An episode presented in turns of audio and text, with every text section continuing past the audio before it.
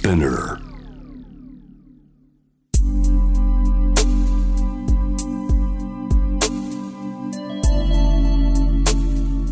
眠らない街六本木。高層ビルの一室に現れる深夜の保健室。重たいドアの向こう側。ここでは誰もが飾らない言葉で語り始める。心の声を聞き出す。特別な聴診器を持って迎えるのは酒と涙と哀愁をこよなく愛するイラストレーターの田中美咲。恋仕事家族そして性のこと。一人一人で違う。体と心のカルテ。J-WAVE ミッドナイトチャイム。ようこそ深夜の保健室へ。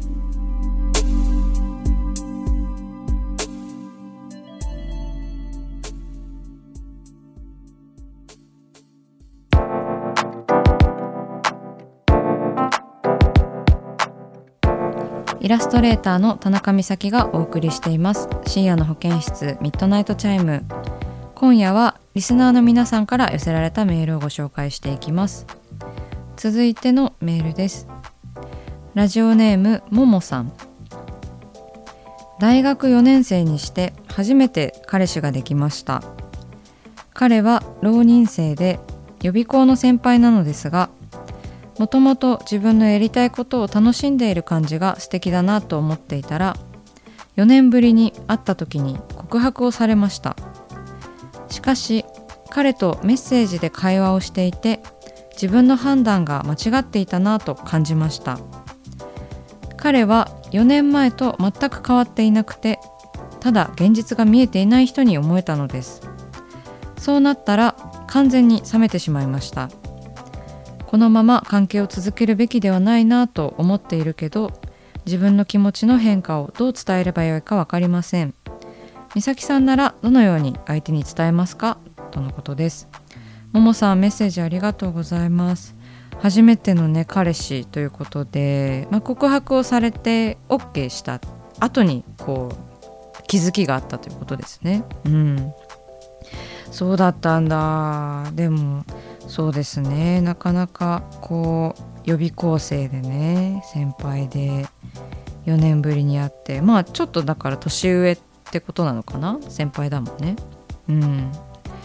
4年前と全く変わっていない。4年ね。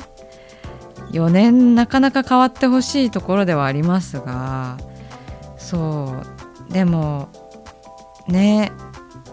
やっぱりその浪人時代にこう大変だったのかなとかそういうこともまあちょっと考えられますけどね。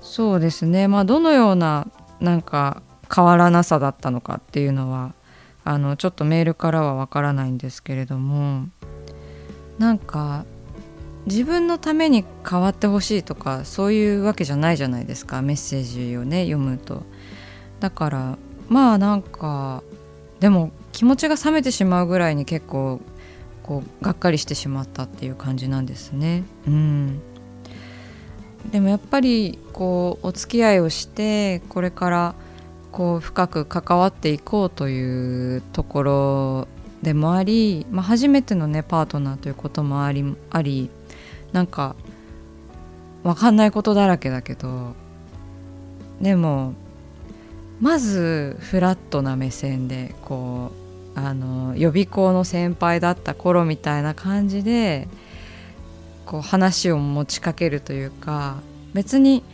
そのね気持ちはもしかしたら冷めてしまってもう修復が不可能なのかもしれないけどももさんの気持ちはね。でも別れ話のつもりで話さなければもしかしたら伝わるかもしれないよね。なんか何があったの？この4年とかって聞いてみたりね。本当に何にもなかったのかもしれないしそれはそれでやっぱりこう悲しいことだからさ。なんか4年間こうプラスの方向に変わるような出来事がもしかしたらなかったのかもしれないからまあその話を聞くところから始めるんでもなんか全然遅くないと思う。なんかまあお付き合いが終わってもお友達としてこう大事にできるかもしれないしなんかねこのなんか会っていない空白の4年のことをまずはねあの聞いてみるってからでも遅くないんじゃないかなって思いますね。うん、でもねだから話し合ってくださいステッカーをねお送りしたいところなんですけれどもなかなかねその話し合ってくれる相手かどうかみたいなところも結構難しいというかあのそこにこう応じてくれるかっていうのをねそこも判断基準になるのでねなんか別にあなたのことが嫌いとかじゃなくてなんか辛かったことがあったらなんか言ってほしいしみたいな言い合う話し合うことができる人なのかっていうのも一回まずは確かめてみていいかもしれないです。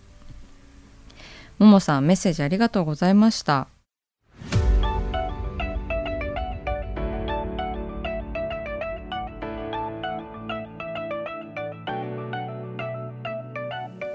午前3時までお送りしていきます。J-WAVE ミッドナイトチャイム続いては田中美咲のファイト一筆でございます。リスナーから寄せられたお悩みに私がイラストでお答えします。早速やっていきましょう。今回は恋のお悩みですね。ラジオネームおしぼりさん27歳。1年前くらいから会社に気になっている先輩がいます。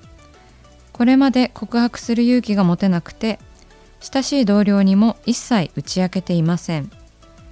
先輩は斜め前の席で距離は近いのですが仕事の担当が違うので普段はあまり接点がありません。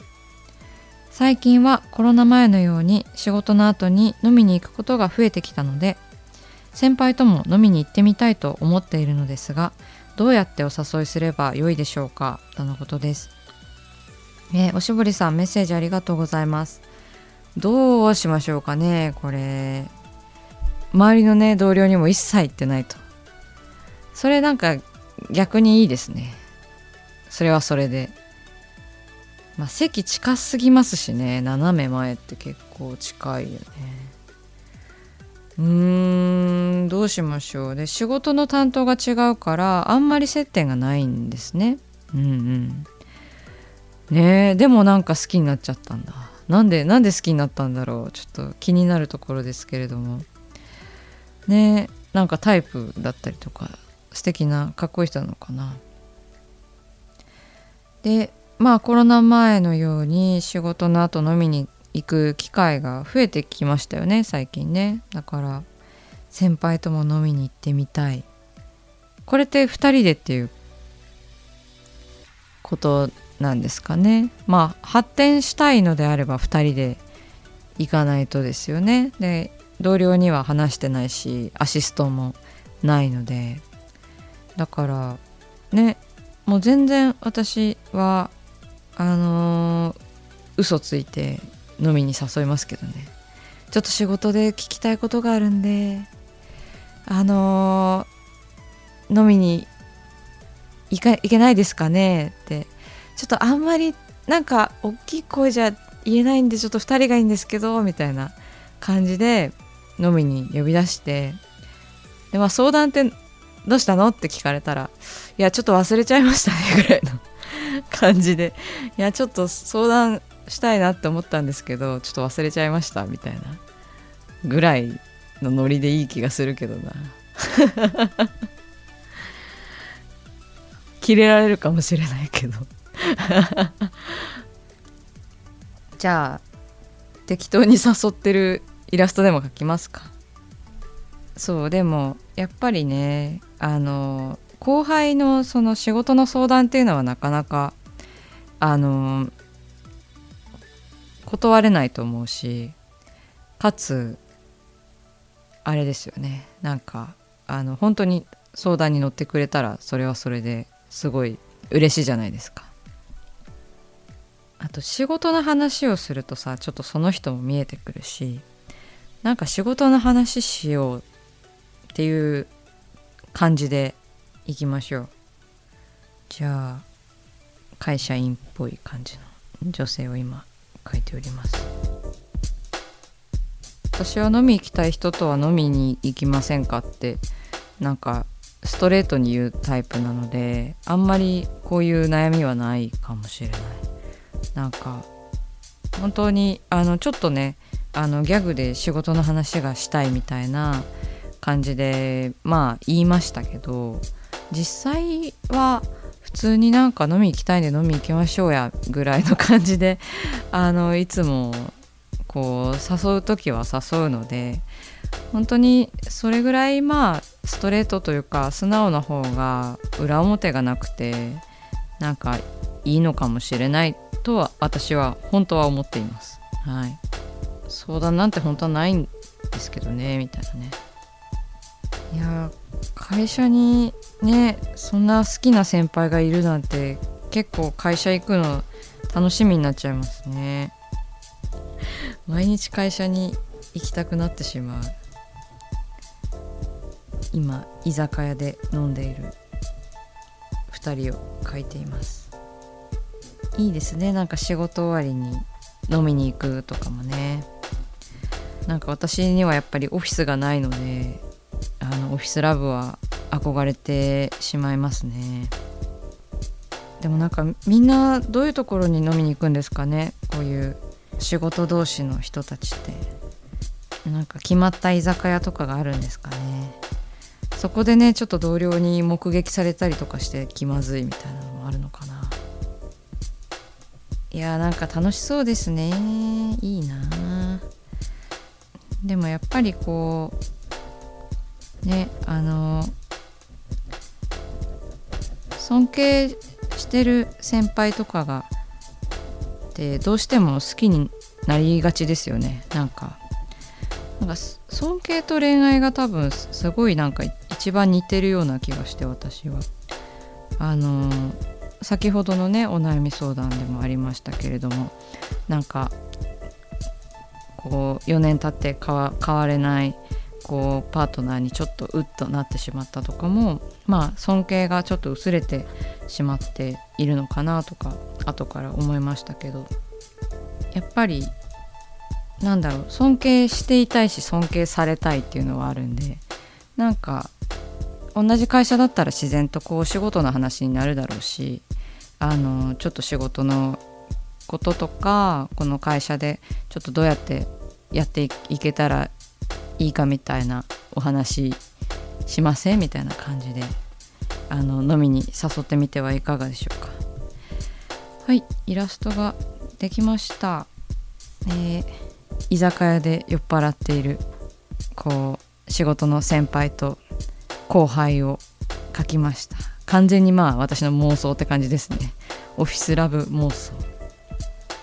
いつか言えたらいいですね。全然あの仕事は口実であのただ2人で飲みに行きたかったんですって言えたらもう最高の展開だなって思います。はい、えー、おしぼりさんメッセージありがとうございました。イラストは番組インスタグラムにアップしているのでみんなでシェアしていきます。これまでに描いたイラストも見ることができるのでぜひチェックしてみてください。